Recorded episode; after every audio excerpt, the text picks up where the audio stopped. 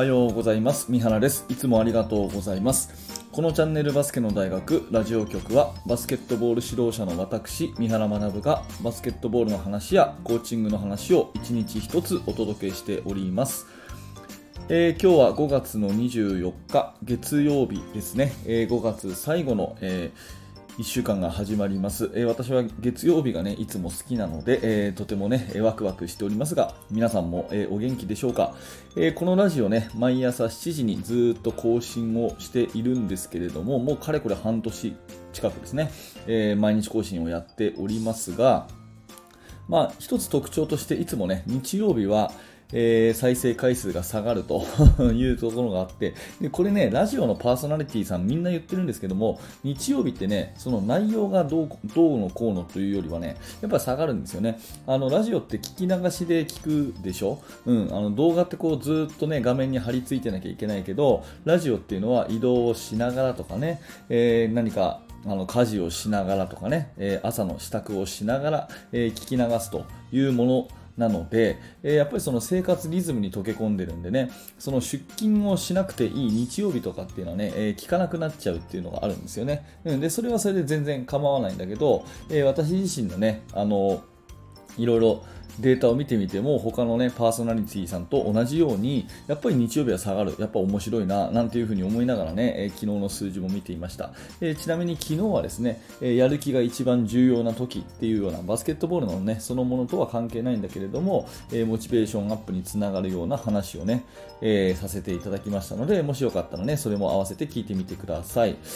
さて、えーと、今日の本題は何かというとですね3秒ルールは無視をしろっていうね、えー、ちょっとなんか過激なっていうか変なね、えー、誤解を招きそうなタイトルなんだけれどもあの制限区域内に3秒以上ねポジションを取っちゃいけませんよ、ねえー、ずっとポストアップしてたりねゴール下に立ってたりして3秒経過したらはい、バイオレーションですよって言われるあの3秒ルールですね。で、実はそれはですね、もっともっと無視をするぐらい、えー、ギリギリまでやった方がいいですよって、そんな話ですね。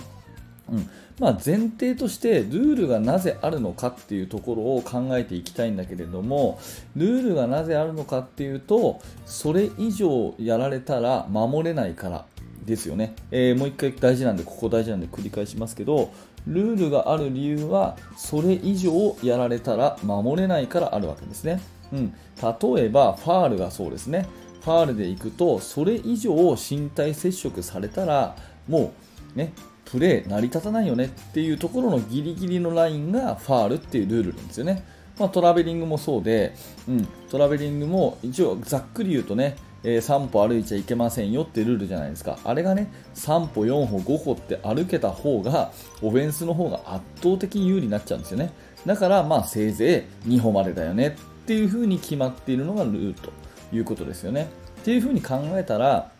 あのサイドライン、エンドラインの広さも、あれ以上広がられたら、もう、ま、5人じゃ守れないよね。だからせいぜいこの枠の中でやってくださいっていうのが、まあ、ルールの元々の意味だと思うんですね。っていうことを言うと今日取り上げたい3秒ルールなんですけれどもこれもね、うん、3秒ギリギリまでいた方が相手にとっては困るわけですよね。うんあのー、まあ4、4秒いられたらもうリバウンドも取られちゃうしポストも守れないし圧倒的にオフェンスが有利になっちゃうよねだからせいぜい3秒まででやってくださいっていうそういうことなんで逆に言うとねギリギリまであそこでプレーし続けないと損なんですよ。うん。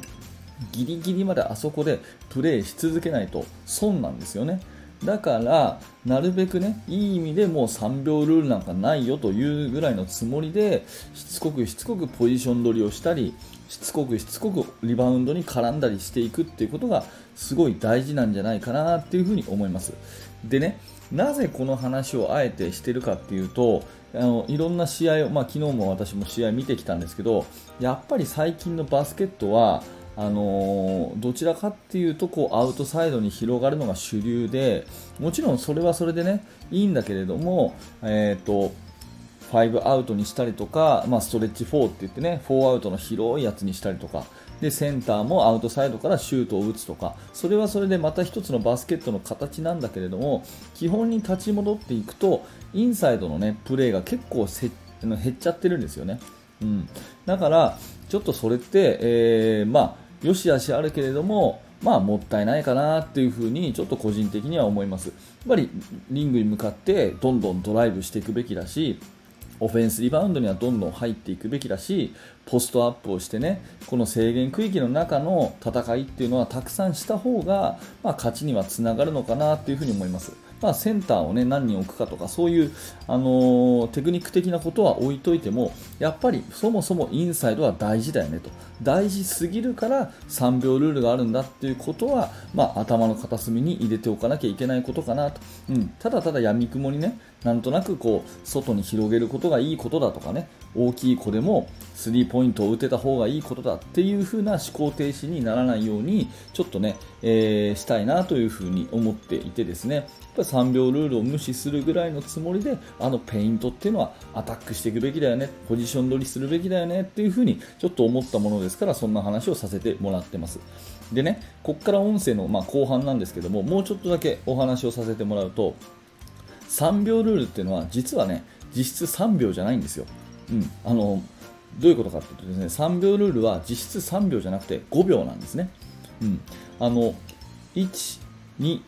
3なんだけれどもまず審判が発見して1、2、3って数えて笛をピーって鳴らすっていう順番なんで5秒なんですよ。発見したのが0秒だとしたら0、1、2、3、ピーっていう風に笛を吹くんで実質5秒なんですね。うん、なので、えー、まあこれは別にねその裏技とかねずるいことをしろとかそういうんじゃなくて、えー、そういうものだっていう事実を頭に入れさせておくことも大事かなと思います。選手にね3秒っていうのは実質3秒超える超えても大丈夫なんだよと。ね、えー、なぜならばそういう理由で審判が見て1、2、3って数えて笛を吹くから実際は3秒よりもうちょっと長いんだよと。だからしつこくねポジション取りしなさいとかっていうことは教えていっていいんじゃないかなと思うんですね、うん、でもっと言うと3秒いても誰かがシュートチャンス、まあ、自分自身でもポストプレーヤー自分自身でもいいんですけどとにかくシュートに対していけばその3秒は成立しないっていうルールになってるじゃないですか。っていうことを考えるとめったに3秒ってありえないっていうこともですね、まあ、選手に教えていってあげる。でその中でまあ練習試合とかでねチャレンジしていってあそれは3秒ですよって吹かれたら自分の中でこう思考してね考えて、えー、身につけていけばいいのでやっぱり指導者としてはあそこが大事だぞと。で長くいればいるほど相手は困るんだぞと。どんどん常に仕掛けましょう攻めましょうっていうようなことを言ってあげるっていう意味は大事かなっていうふに思います。はいえーと、まとめていきますとまずルールがそもそもなぜあるのかというとそれ以上やられたら手に負えないからあるという前提でいけばあの制限区域はそれこそ制限の区域ですからねうん、制限ギリギリまで暴れた方が相手は困るよねっていう話ですね。で、ルール上でも基本的に3秒っていうのは本当に3秒ではなくてむしろその倍近くの5秒間プレーができるようなそういうルールになってるよってことも合わせてね、えやっぱりインサイドはしつこく攻めた方がいいんじゃないかなというふうに思ったそんなお話です、え何らかあなたの参考になれば嬉しく思います。ありがとうございました。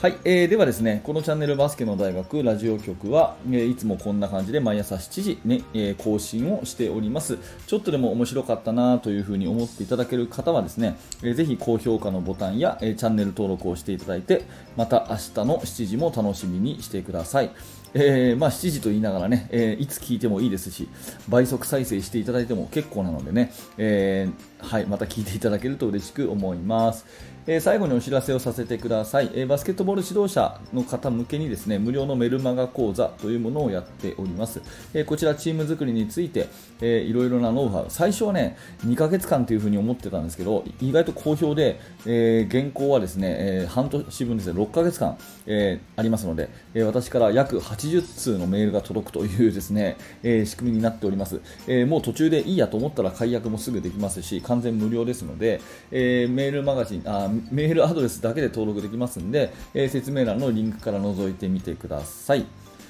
はい、えー、それでは、えー、本日もありがとうございました。三原学でした。それじゃあまた。